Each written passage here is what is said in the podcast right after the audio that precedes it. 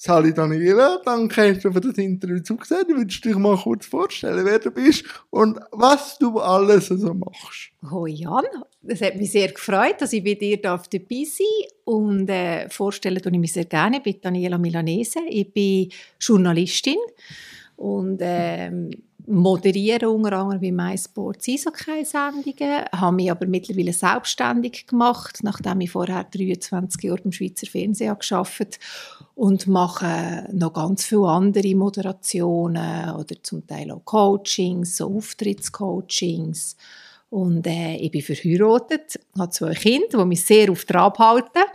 Ähm, ja, das bin ich. Wie bringt man alles unter einen Hut? Das ist ja viel manchmal ist es schwierig. Okay. Ganz ehrlich, also ich vergesse auch mehr als auch schon etwas. Ja.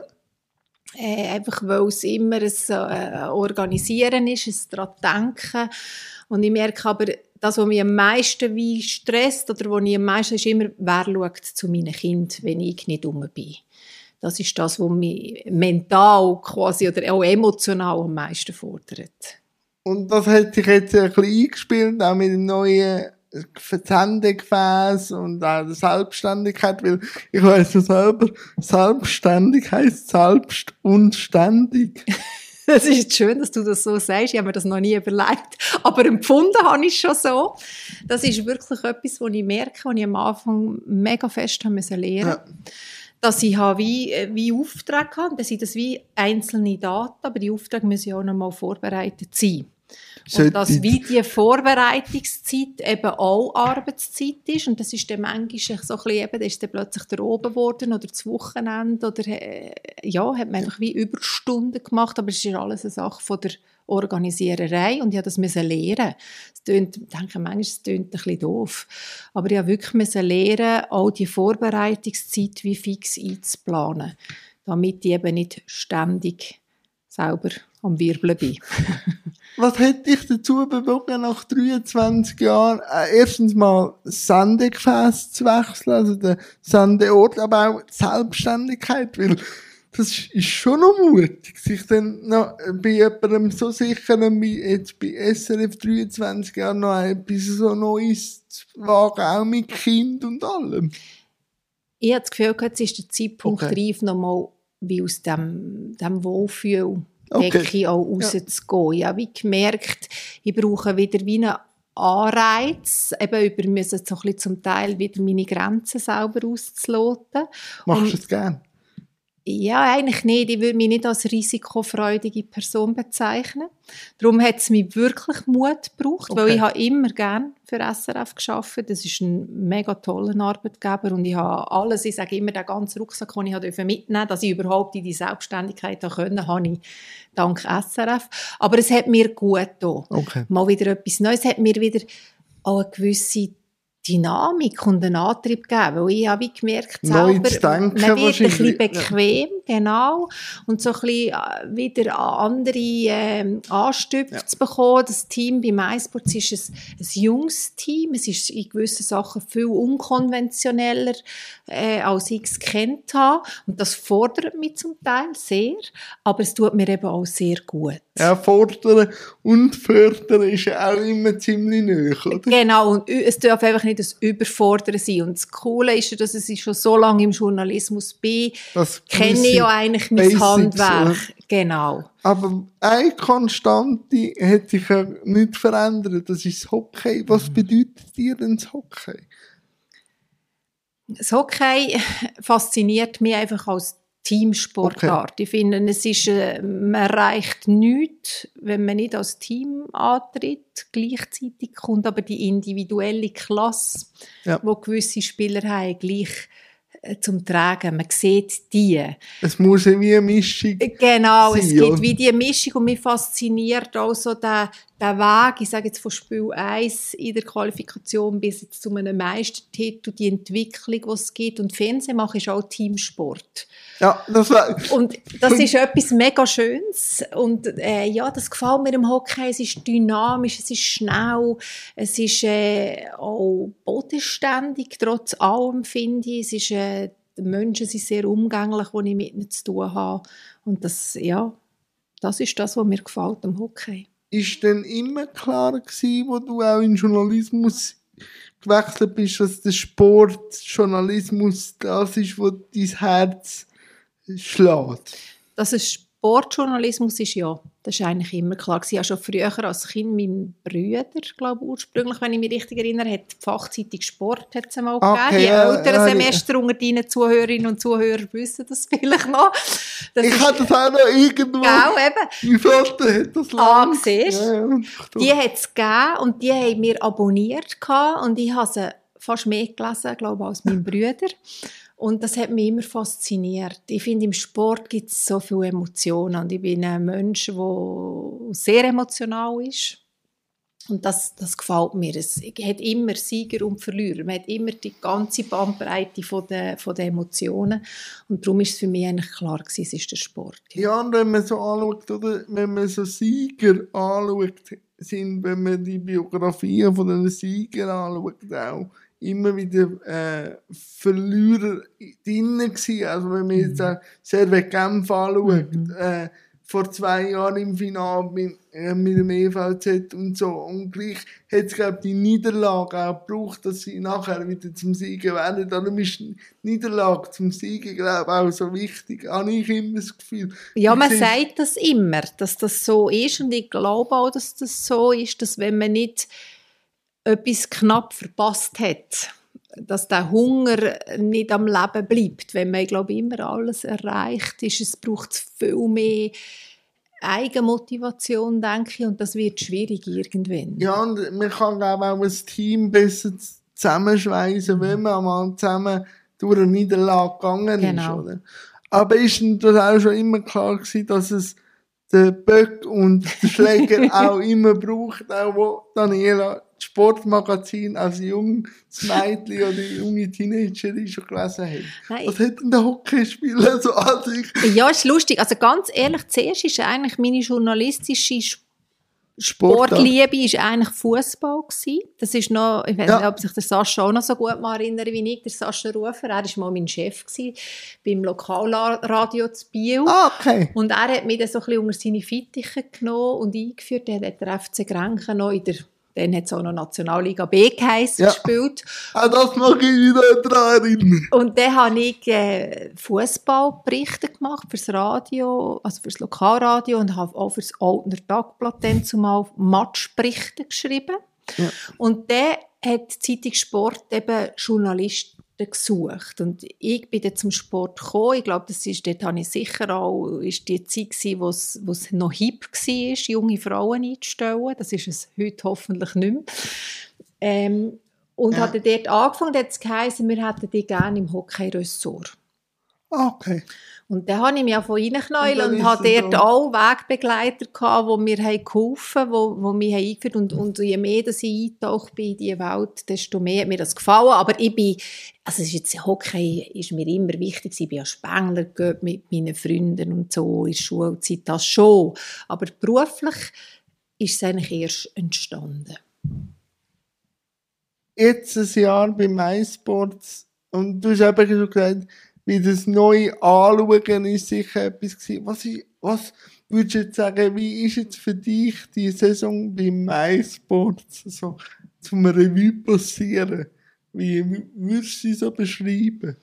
Für mich war es mega cool. Gewesen, cool. Weil ich habe immer das Gefühl gehabt, schon bis zu dieser Saison an. Ich verstehe schon noch etwas von Eishockey nach so manchem Jahr. Das will ich dir aber auch attestieren. Und habe jetzt gemerkt, durch das ich so viel und nur, ja, für ein Schlusszeichen, mich um Eishockey gekümmert mhm. habe, wie viel tiefer dass ich noch gehen konnte. Cool.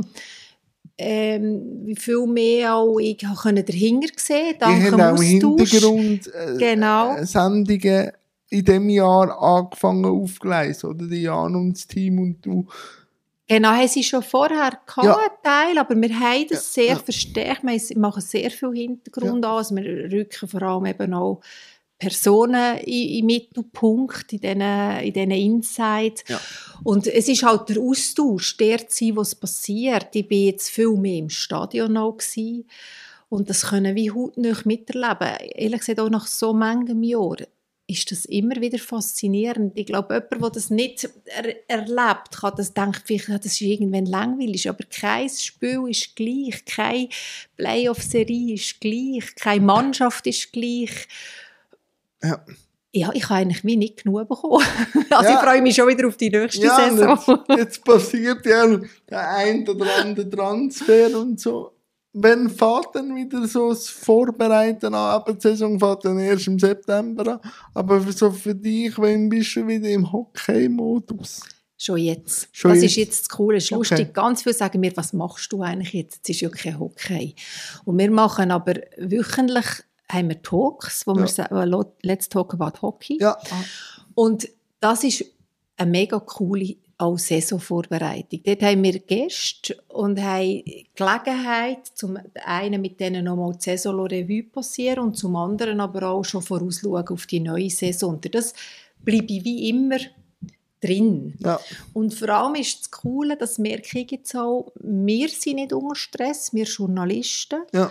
weil die Saison eben nicht schon faul läuft und vor allem auch die Protagonisten der Clubs sind nicht unter Stress, weil die haben jetzt wie Sommervorbereitung. Sommertraining, ein Genau. bisschen, man muss sich wieder in Shape bringen, aber Genau, aber es so geht noch nicht um. Resultat, es geht noch nicht eben um, habe ich, habe ich ja jeden Check fertig gemacht, es geht wirklich noch nicht um das.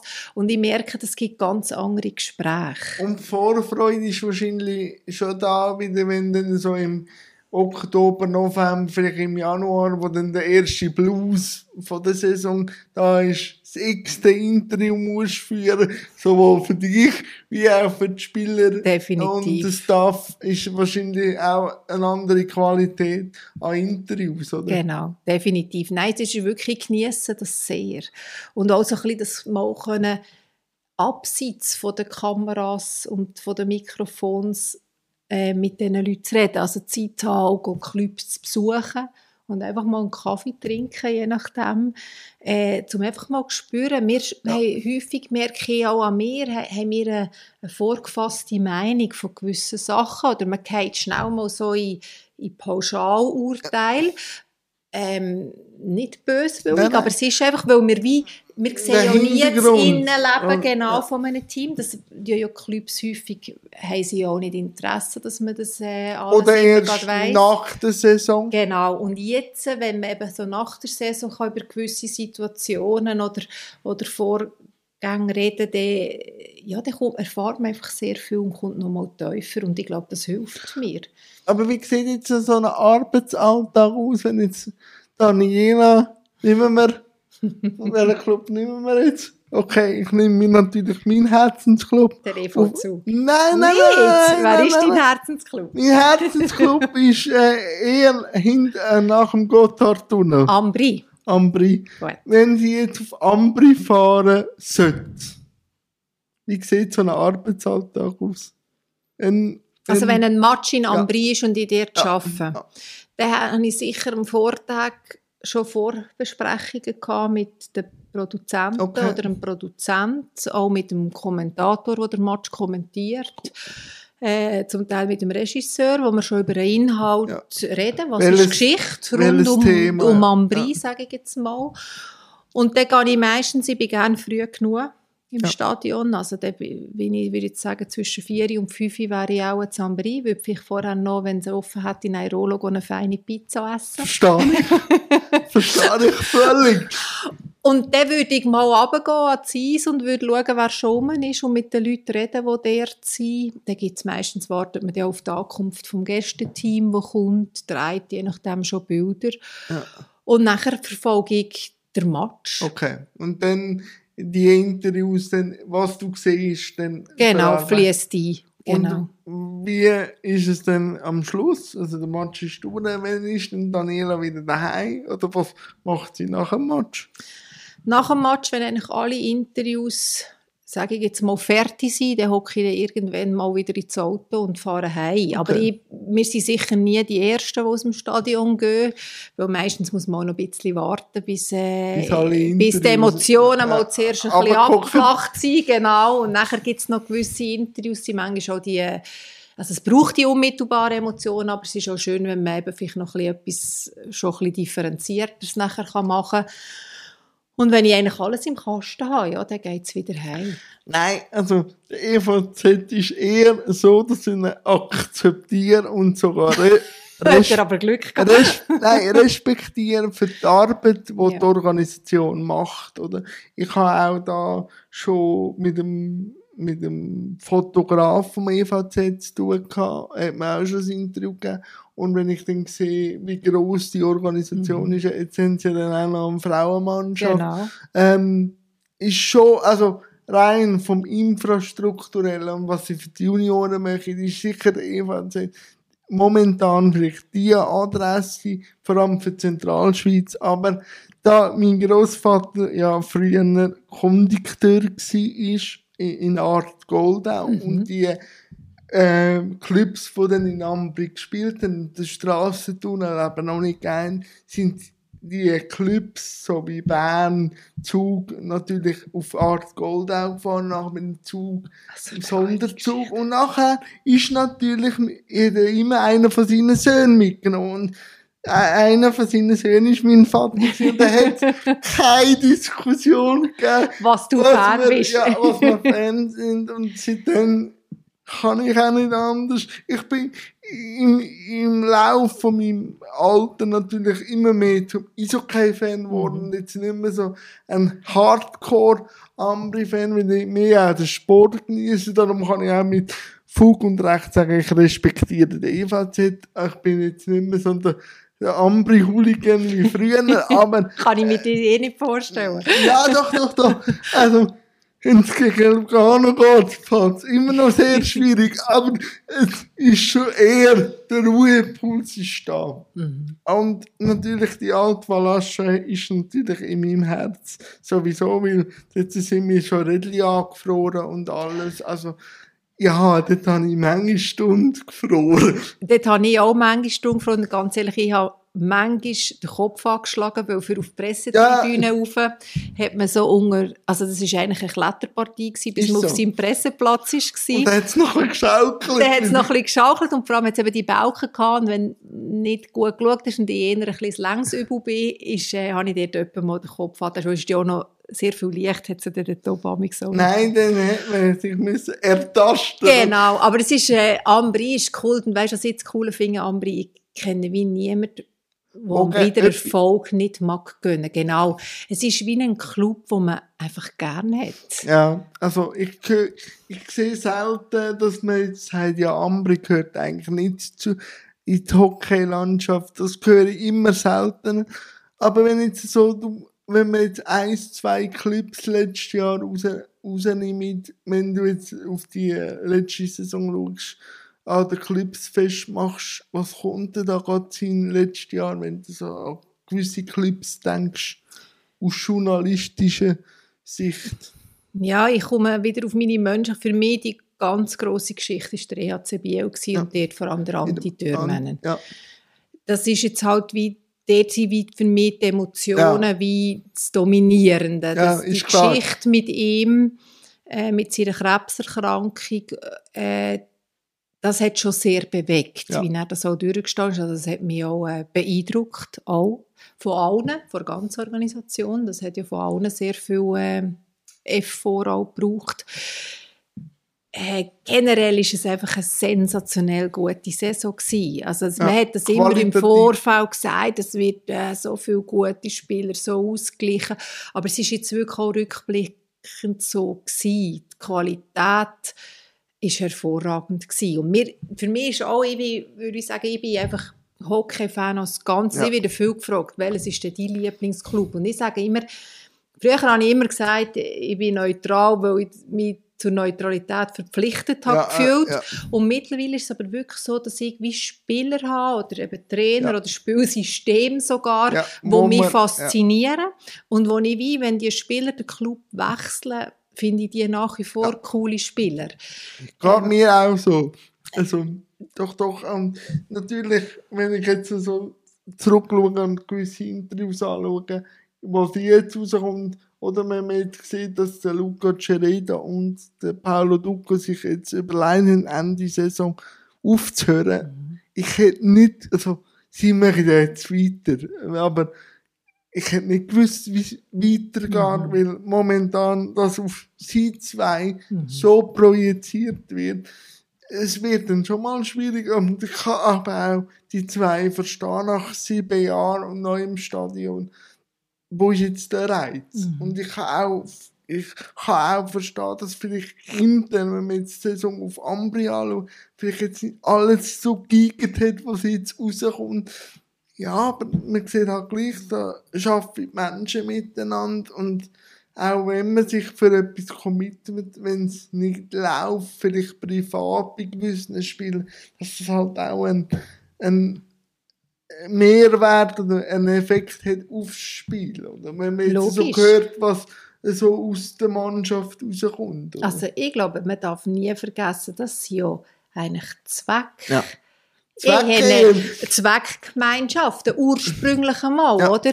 Wo, wo zusammengewürfelt werden, wo, wo, ja, wo es ja nicht eine demokratische Anhörung gibt, wollen wir jetzt den Spieler, also ist es für euch okay, wenn wir den Spieler noch verpflichten oder nicht verpflichten, es ist immer auch ein Konkurrent, wo je nachdem kommt. Und ich glaube, das darf man nie vergessen. Und dass es da zwischen ihnen äh, auch mal Stunk gibt äh, in der Mannschaft, das ähm, kann ich mir sehr gut vorstellen. Ob schon ich auch schon gehört sagen, es muss einisch bis zweimal in der Saison klepfen in der Mannschaft, damit es dann wirklich bis ganz weit lenkt. Es gibt auch diese Theorie. Ja, das, Also- das gibt es wahrscheinlich schon, wenn man jetzt also den EVZ anschaut. Sie haben äh, wahrscheinlich auch eine schwierige Saison gehabt, weil es halt auch satt gewesen sind und er hat halt zwei, dreimal geklopft und dann hat es gleich noch bis ins Halbfinale gelangt. Und ich auch, auch bei gewissen Fans manchmal so denken, wenn sie gerade wieder Abgesang schreiben über den EVZ, denke ich so, wenn in drei Jahren zweimal Meister und eigentlich Halbfinale macht, kann man auch nicht so viel ist falsch- nicht so viel falsch gelaufen. falsch das ist ja, machen. aber es gehört logischerweise auch zu den Natürlich, Fans. natürlich, aber ich denke so, ich als Ambri-Sympathisant wäre Du hast froh, viel unten durch müssen. Wärst mal im Halbfinale, gell? wäre froh, wenn es mal Halbfinale gäbe. Aber jetzt so im Nachhinein mit dieser Ausländerregelung und so, hat das jetzt Schweizer Hockey aus deiner Sicht besser gemacht oder schlechter? Jetzt hat man ja ein Jahr ähm, Ich glaube, Erfahrung gemacht und man hat ja dann auch die Nationalmannschaft gesehen, wo ja dann immer geheißen, das schwächt die Nationalmannschaft. Ich glaube, das ist noch zu früh. Okay. Ein Jahr. Wir haben zwar ein Jahr, aber ich glaube, es ist zu früh, Okay. das zu sagen. Also Fachleute haben mir immer gesagt, es braucht fünf Jahre, dass man es Okay. merken kann. Also jetzt Ja. das Abschneiden vor dem Nationalteam jetzt an dieser WM würde ich nicht in einen Zusammenhang stellen mit, äh, mit der neuen Ausländerregelung. Auf dem Papier ist es ja ein sehr guter Das war eine hervorragende Mannschaft, genau. Wenn du mir sagst, hat es die Schweizer Hockey besser gemacht? Ja, ich glaube, wir haben ein sensationell gutes Niveau gehabt in der Schweiz vom Hockey zum schauen. Also für jeden Fan sein Herz muss eigentlich hochschlagen, wenn wir die Spieler haben, wenn ich jetzt nur Genf nehme, oder, mit all diesen Ja. Weltmeister, Olympiasieger aus Finnland, die da sind, dass sie einfach die besten Spieler außerhalb von der, von der NHL, die jetzt hier zum Teil da waren. Und das, also das schlägt einfach einem Hockey-Fan sein Herz höher. Aber was es für Auswirkungen muss haben, ich glaube, das muss man wirklich sehr genau beobachten. Da muss man sicher dranbleiben, aber das wäre zu früh jetzt schon können zu sagen, das ist es. Weil es gibt ja auch die Dinge, wo du kannst sagen, hey, wenn die, die Jungen mit den Besten können trainieren Ja, das, färbt das auch ab. Der Punkt ist mehr, sie müssen einfach auch Eiszeit bekommen, die Jungen. Und das, und das ist sehe ich bei gewissen Clubs eher schwierig. Da sehe ich jetzt wieder Ambri äh, ein bisschen besser. Wo ich halt das Problem sehe, und das, aber das ist nicht nur also die Ausländerregelung oder die Importregelung jetzt einfach noch einmal verstärkt ist auf der Goalie-Position. Weil wenn jetzt der Genoni und der Bera aufhören, ich weiß, also ich weiß haben wir den Akira Schmid, der jetzt in der NHL... ja, wenn er natürlich immer in den Playoffs ist, du? wenn Ja, er ja. dann immer in den Playoffs ist, wird es dann schon schwierig. Also ich glaube, das ist jetzt nicht das Problem von der Importregelung, Mhm. aber äh, Goalie-Position, ich kann nicht Goalie sein, allgemein nicht mit dem psychischen Druck auch schon nicht, aber dort werden wir wahrscheinlich ein bisschen harte Jahre müssen durchsuchen. Ja, das ist aber auch, auch das ist ein bisschen etwas, was sich schon ein bisschen länger ja, eigentlich ja. abzeichnet. Die Jahre Zeige ist schon äh, so ein weißt, Gradmesser. Find, ja, und ich finde, es hat sich aber das jetzt mit der Goal, ich finde, ist jetzt eben nicht etwas, was sich erst jetzt frisch ja, abzeichnet, sondern ist eben auch schon ein bisschen vorher hat sich das abzeichnet, dass das, dass das könnte kommen. Ähm, ja, aber man muss das, also da gibt es sicher ganz viele Leute, die das, äh, die das genau beobachten und die auch Fachexperten sind, um dort die richtigen Schlüsse daraus zu ziehen. Ja, nein, es wird spannend, aber aber ich, ich wünsche dir und dem ganzen Team von MySport sicher viel Spaß bei der neuen Saison. Aber jetzt die Selbstständigkeit, noch ein bisschen kurz. Das Coaching, wie muss ich mir dein Coaching vorstellen? Was coachst du und wie kann man zu dir kommen und coacht werden? Ich darf, es wird alles verlinkt. Also ich darf äh, darf arbeiten für Patrick Rohr Kommunikation. Also, ja, ich hätte noch fast gedacht, dass Genau, also ich bin, auch, auch dort habe ich eigentlich wieder einen Chef. Ich bin zwar selbstständig, aber auch dort wieder einen Chef. Ist aber ein Nein, guter Chef. Es ist ein hervorragender Chef. Ja. Genau, es ist vor allem noch ein hervorragender Freund. Ja. Genau. Und äh, da für ihn so Sachen okay. machen zum Teil, oder ich äh, da kann reden über äh, den Umgang mit Medien äh, wo, äh, ja, wie geht man um mit Medien, auf was achtet man sich, wenn man zu einem Interview gebeten wird. Auf was achtet man? So, also weniger, ich sage immer, weniger ist mehr. Lieber kürzere Antworten, ja. als sich verstricken. Selber, ganz ehrlich, klingt mir das nicht immer. Aber äh, ja, weniger ist mehr ist sicher eine, eine gute Faustregel. Und gleich transparent. Also, transparent, schnell, denke ich, eher offen sich selber sein, ja. finde ich ganz wichtig, ähm, sich nicht verstellen. Ja, wie hat sich Daniela gefühlt bei der ersten Live-Sendung, die sie gemacht hat? Je, Mensch, ja. furchtbar. Furchtbar. Furchtbar nervös, ja. Also ja, ich bin mega nervös gewesen. Also ich bin noch jetzt, habe ich immer eine Grundspannung, auch nach manchem Jahr. Die braucht es aber auch. Ich sage immer, sonst ist wie nicht jede Antenne ausgefahren. Und bin ich zu wenig aufmerksam. Wenn das nicht wäre, die schlimmste Sendung, die ich gemacht habe, sind die, wo ich nicht nervös war, die hat es auch gegeben nicht so viel, aber wenn je nachdem etwas so anderes wach. dominiert, genau, wenn einem etwas im Privaten, sage ich jetzt mal, mehr beschäftigt, als vielleicht gerade die Sendung, dann ja. hat man, ist, nicht, ist die Nervosität nicht und ist man nicht wach, genau. Aber ja, die ersten Live-Sendungen, äh, also mega nervös, also mega nervös. Ja, ich bin ja bei meiner ersten Live-Sendung bin ich an 1000 Tage gestorben, gefühlt, weil einfach alles zu viel war. Also nicht nur, ähm, wir haben allein von Tape geschafft, aber einfach den, den ganzen Kuchen SRF schon kennenzulernen. Einfach, ich bin dort reingerührt worden und schwimme jetzt. Und, also, ich habe müssen, und auch, ich weiß nicht, ob du das auch kennst, du kommst ja, wenn du so medial raussteht, kommst du einen medialen Zwilling über, mhm. wo alles in dich hinein projiziert mhm. wird, wo aber mit dir nichts zu tun hat, aber du bist mhm. nicht mehr, also du hast ein mediales Ich, wo auch, wo, wo ich mich auch müssen dran gewöhnen, mhm. wie ist mit dir, wie, wie ist deine Beziehung mit deinem medialen Ich? Lustigerweise sagen mir die Leute, die mich gut kennen, haben mir lang gesagt, dein mediale Ich, also das, was man sieht von dir im Fernsehen, das bist nicht du. Mhm. Das habe ich sehr lang, äh, ist das die Rückmeldung von meinen engsten Leuten. Also, und wenn ich jetzt rückblickend das manchmal auch anschaue, ist das für mich eine der grossen Veränderungen, seit ich bei MySports bin. Ah, cool. Ich habe nicht das Gefühl, ich fahre ein bisschen mit angezogener Handbremse. Das ist etwas, was ich rückblickend glaube, hatte, weil ich genau vor dem medialen Ich einen gewissen Respekt hatte, dass ich zu fest dass man mich zu fest lernt kennen, sage ich jetzt blöd gesagt, oder dass irgendwie, dass man mir wie zu nahe kommt. Ah, also, dass ich, ich wie, weißt du, was ich dir will sagen? Ja, es ist mega kompliziert, nein, aber ich habe das Gefühl gehabt, ich habe auch so eine, ähm, eine Regel im Umgang mit mir, dass ich immer sage, vor meiner Haustür ist Schluss. Das, das ist mache ich da, ja. Innerste. Ja. Also da fahre ich meistens, also es wird mir auch manchmal vorgeworfen, ich sei arrogant, Aber wenn ich da zu Kam umeinander fahre, bin ich meistens mit Kopfhörer unterwegs Mhm. und will auch daheim, also das daheim, daheim sein. Ich mache auch in Kam nicht so viel, weil ich einfach sage, ich wohne da und ich brauche das auch. Mhm. Und ich, ich muss einfach straight bleiben. Also Mhm. ich bin immer höflich, wenn ich jemanden sehe, grüße. Aber Mhm. Ich muss nicht mehr reden Mhm. oder so. Ich bin sehr kommunikativ. Wenn ich weiß, ich bin im Zug oder ich muss etwas machen, dann weiß ich schon, ich bin gleich schon ein Mensch in der Öffentlichkeit. Und durch das, dass ich halt rollend unterwegs bin, bin ich halt noch mehr Mhm. erkannt. Dann weiß ich, dass ich dem medialen Ich muss entsprechen.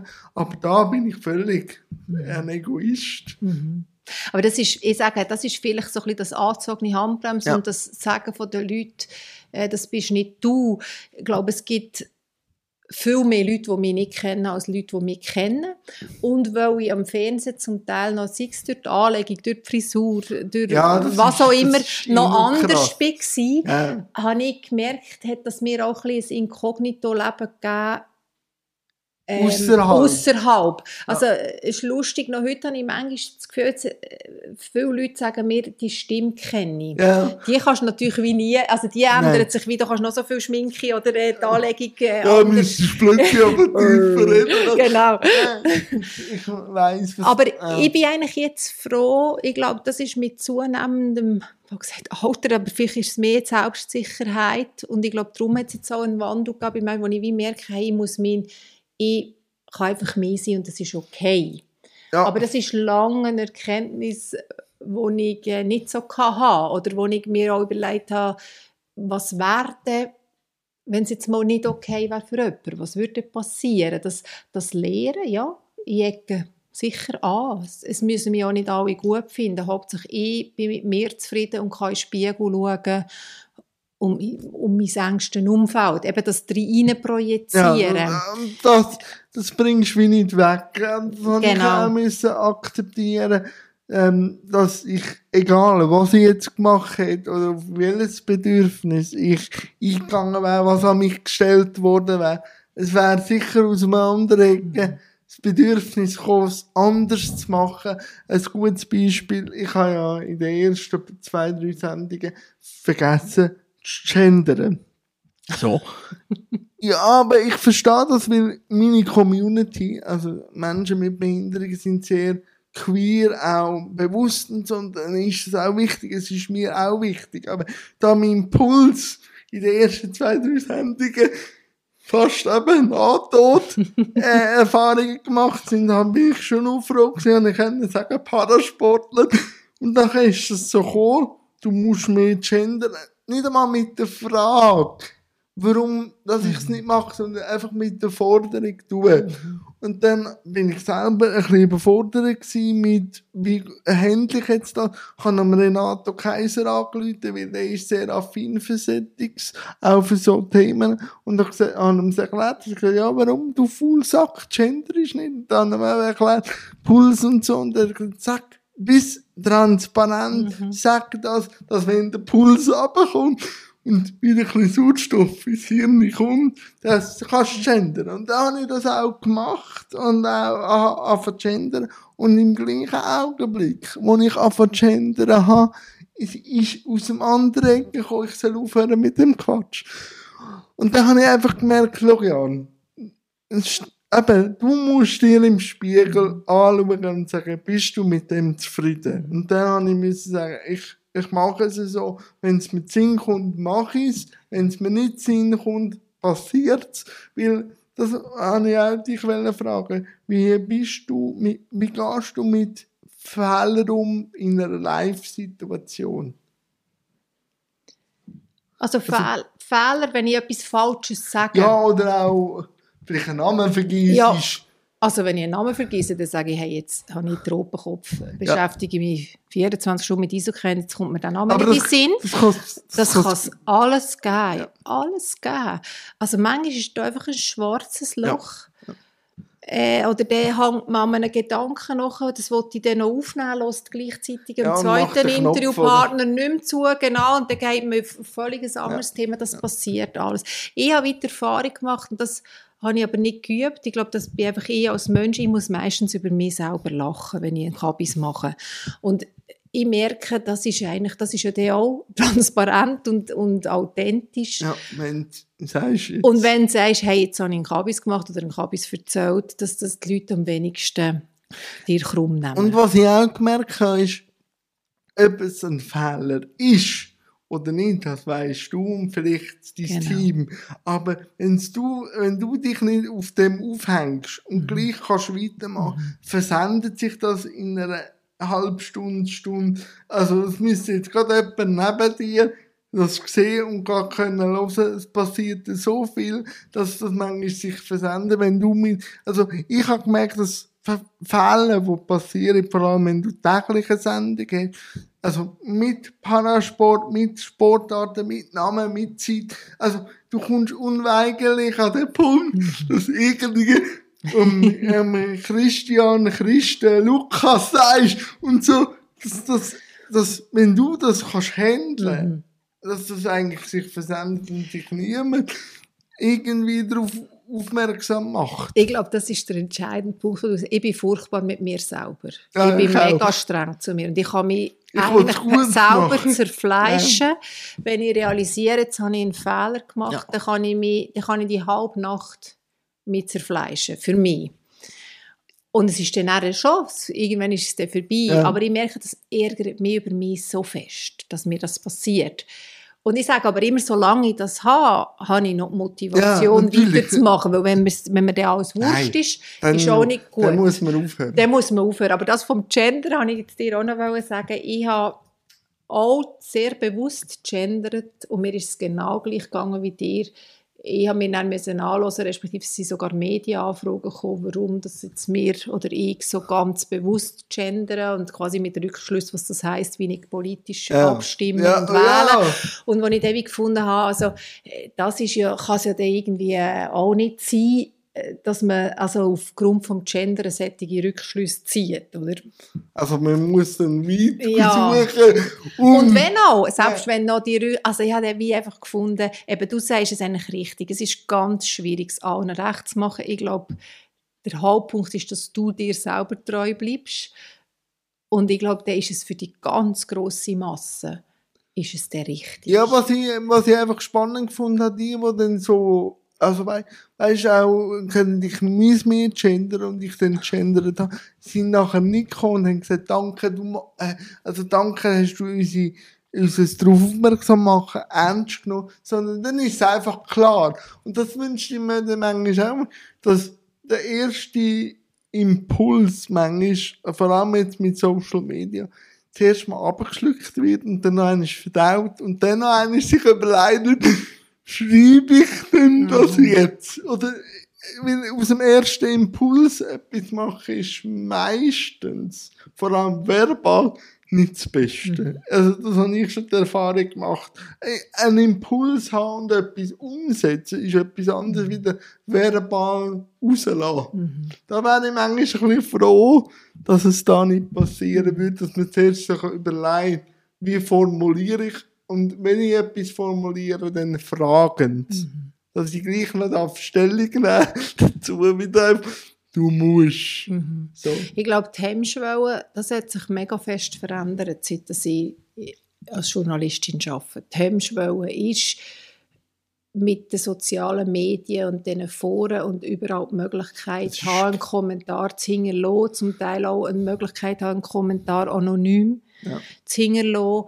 Äh, würde ich jetzt sagen, sind der zum Teil die Zeiten schon ein bisschen verrot. Ja, doch, doch, das ist. Ähm, ja, dort wünschte ich mir manchmal auch mehr Respekt. Das ist doch wie so beim Film im Leben. Ist es, äh, geht es um Toleranz letztlich. Also sehe ich zuerst einmal, die Person wie sie mir macht einen Fehler oder sehe ich erst zuerst einmal, oh, das finde ich jetzt nicht gut. Ja. Aber wenn ich es schon gerade klassieren, also es ist ein Fehler, dann wird es schwierig, oder? Ja, dann sehe ich es nur noch mit dem Filter, oder?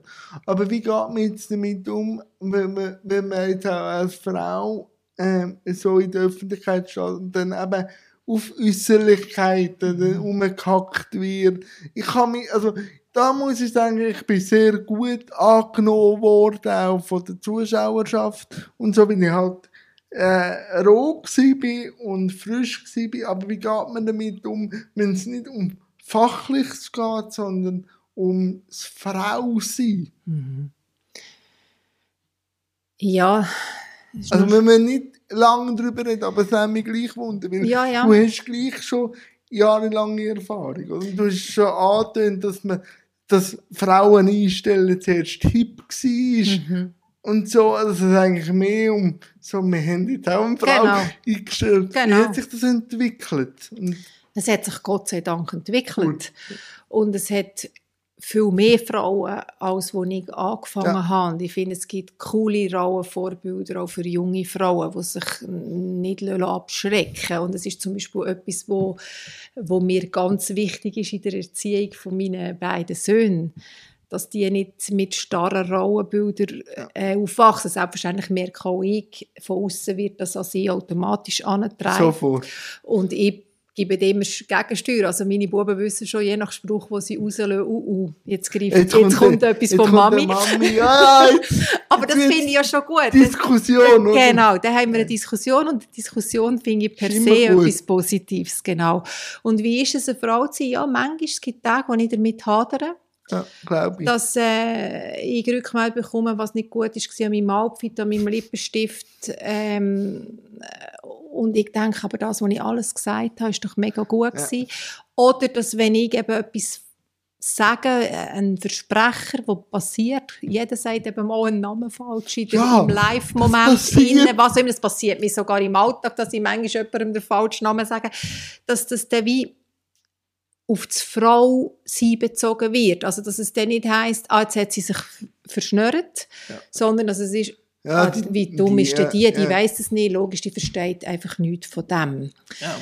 Das, das ist schon noch zum Teil, und, aber es gibt, ich sage jetzt, in 90% oder 95% kann ich das handeln und stehe ich über dem, weil so geerdet bin ich mittlerweile ja. und selbstsicher. Aber es gibt Tage, wo ich mit dem hadere. Ja. ja, das merke ich auch. Auf, ich mache auch politische Talks, also ich lade ja da querbeet dass äh, PolitikerInnen nicht gegen mich Angst haben, das wegen der Frage, aber sie wollen wie besser vorbereitet mhm. sein, um äh, wir haben es auch schon gesagt, wenn ich etwas falsch sage oder nicht ganz 100%, wird es immer die dumm die ja. dumm und so. Wenn es aber ihre, ihre, äh, ihre Kollegen macht aus der Politik, ja, der ist halt ein bisschen so ein Schnuderi. So, das denke ich dann oft so, da habe ich halt jetzt auch da, wenn ich einen Politiker einlade, äh, wo, wo, wo mehr vorbereitet sind, gebe ich das und schaue es nicht an, dass sie mich diktieren sondern aber ich weiß den mhm. Background, von wo das kommt. Und das finde ich dann schon sehr bedenklich. Oder auch bei mir, also jetzt nicht auf journalistisch, aber wenn ich jetzt sehe, also durch die Öffentlichkeit, die ich generiere, werde ich schon eher akzeptiert, weil ja, und sonst hätte ich nicht das SRF mich angestellt, das mhm. muss nicht zurechnungsfähig sein. Aber es gibt gleich manchmal noch so ein Rollenbild, das man mir zuschiebt, Rollenbild, mhm. und ich äh, ziemlich lustig finde, aber wenn ich dann denke, ich kann jetzt machen, was ich will, dann ja. sie oder er Leute, die eine so. vorgefasste Meinung haben, ja. die, ich glaube, da kann ich noch so gut sein, kann ich nicht vom Nein. Gegenteil überzeugen. Nein, so. Ich glaube, das, wo, wo eben mein, mein Weg ist, ist A, dass ich mich nicht von dem ja. Ah, also ich habe auch Rückmeldungen gehabt, du solltest wieder zurück an Herden für deine Kinder kochen, statt am Fernseher erscheinen. Die gibt es. Ja, ähm, aber dass ich mich eben von genau die sind dem... so brutal, also die sind dann so weit weg von gut und böse, dass man sie auch nicht mehr so ernst Genau, aber dann denke ich, da, da merke ich wieder, dass man sich von so Sachen ja. eben nicht lässt, ja. einschüchtern oder abschrecken oder lässt die Freude vor allem auch nehmen, sondern ich ist wirklich das, was ich probiere zu machen, ist, dass ich eben die nächste Generation, eben meine Söhne, ihre Kolleginnen und Kollegen, dass sie denen probieren zu zeigen, hey, es gibt nichts was ich nicht kann als Frau, aber es gibt auch nichts, was ihr als Buben nicht könnt. Also ich finde eben auch meine Buben sollten die Möglichkeit haben. Alles ich weiss, dürfen ich weiss nicht einmal, ob es eine männliche Form von Hebamme gibt. Aber Geburtshelfer zu werden. Also Ja. für mich ist wirklich wie beides. Das ist für mich das ist das. Ziel, genau. Es, Es darf alles nicht, sein auf beiden Seiten, Ja, genau. das finde ich auch eine schöne Einstellung. Und ich wäre jetzt eigentlich fertig mit meinem Set, aber wie alle meine GästInnen darf, darf äh, Gegenüber mir auch noch ein, zwei Fragen stellen. Mhm, da freue ich mich jetzt drauf, Jan. Du darfst. Wenn du dir etwas könntest wünschen frei, Ja. was wäre das? ja, halt weiterhin so können auch selbstständiger sein, auch finanziell, dass ich halt wirklich die Marke Jan Grafen so auf die Beine oder die äh, Rolle kann stellen, dass ich halt wirklich mein, grö mein grösster Leuchtturm, der schon seit ewig brennt, dass ich mich selber mag finanzieren. Ich bin jetzt Step by Step dran, aber dass ich irgendwann einmal ohne IV könnte durchs Leben gehen, das wäre so das höchste Ziel. Und natürlich, ich habe ein, ein Geltungsbedürfnis. Das glaube jeder Mensch, der in den Medien irgendwas macht. So eine eigene Fernsehsendung, wo so in einen Talk, aber auch etwas Aktiveres geht, da wäre ich schon nicht abgeneigt. also, und dann könnte man auch noch darüber diskutieren, wenn ich vielleicht leichte Graue, dass ich vielleicht nach dem Medialen äh, ähm, vielleicht noch eine politische Laufbahn mache. Also es gibt genug Ziele, aber äh, sicher, dass ich als Marke oder als Journalist äh, so wahrgenommen wird, dass ich mich selber finanzieren könnte. Das ist so der nächste grosse Step, den ich in Angriff nehme. Und wenn du im Alltag unterwegs bist, was ist so das, wo, wo du sagst, so wie du mich jetzt vorhin gefragt hast, wegen dieser Frauen-Mannen-Geschichte, was ist das, was dich am meisten ärgert? Ähm, ärgert, also, wo, wo ich mich ein bisschen fragwürdig zurücklasse, ist, wenn ich jetzt sage, weil irgendetwas baulich nicht geht, wie jetzt ein Bahnhof oder so, wenn ein Lifteffekt ist, und ich das früher nicht gesagt hätte für meine Me-Time, wenn ich zu Zug am See haben ein bisschen chillen und für mich, also jetzt kein Termin, hat es immer so geheißen, ja, ja, das musst du verstehen, die Lift können kaputt gehen und so, und so, aber wenn ich jetzt sage, wenn ich sage, ich habe zu Zug ein Meeting und wegen dem Lift geht nicht, dass es dann aus der Gesellschaft anders echot, also dann, also ich habe manchmal noch ein bisschen Schwierigkeiten, wenn man zuerst muss seine Wirtschaftlichkeit generieren, bevor man überhaupt einen gesellschaftlichen Teil dazu beitragen, ein, ein Teil von einer Gesellschaft sein.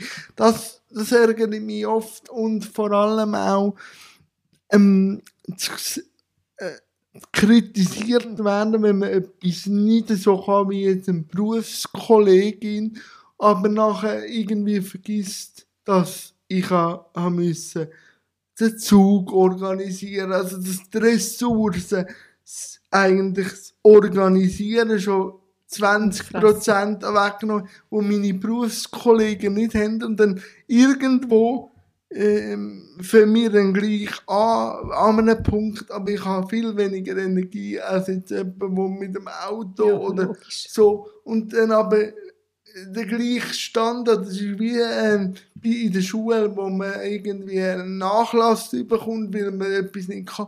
Das wünscht ich mir manchmal, dass man dann nicht sagt, ja, die Performance ist jetzt nicht so gut gewesen, dass man einfach denkt, warum nicht? Und nicht einfach sagt, ja, er ist halt behindert oder so. Ich habe das oft, wenn ich so ähm, mit Theater rede, wo dann sagen, ja, es gibt wenig Künstlerinnen auf der Bühne mit Behinderung, sage ich, ja, wenn ich sehe, dass äh, die konsumierende Seite rollstuhlgängig ist, aber hinter der Bühne mit drei, vier Stecken, also bis ich auf der Bühne bin, habe ich mir viel mehr Überlegungen müssen machen, als jetzt vielleicht einen Renato Kaiser oder einen Patti Basel und dann will ich aber mit ihnen vergleichen und habe aber viel weniger äh, Muße, mich überhaupt so zu bewegen auf der Bühne wie die. Und einfach die Anstellungen, die sind dann nicht so gut oder so. Ja, man muss das gesamte Bild sehen. Das,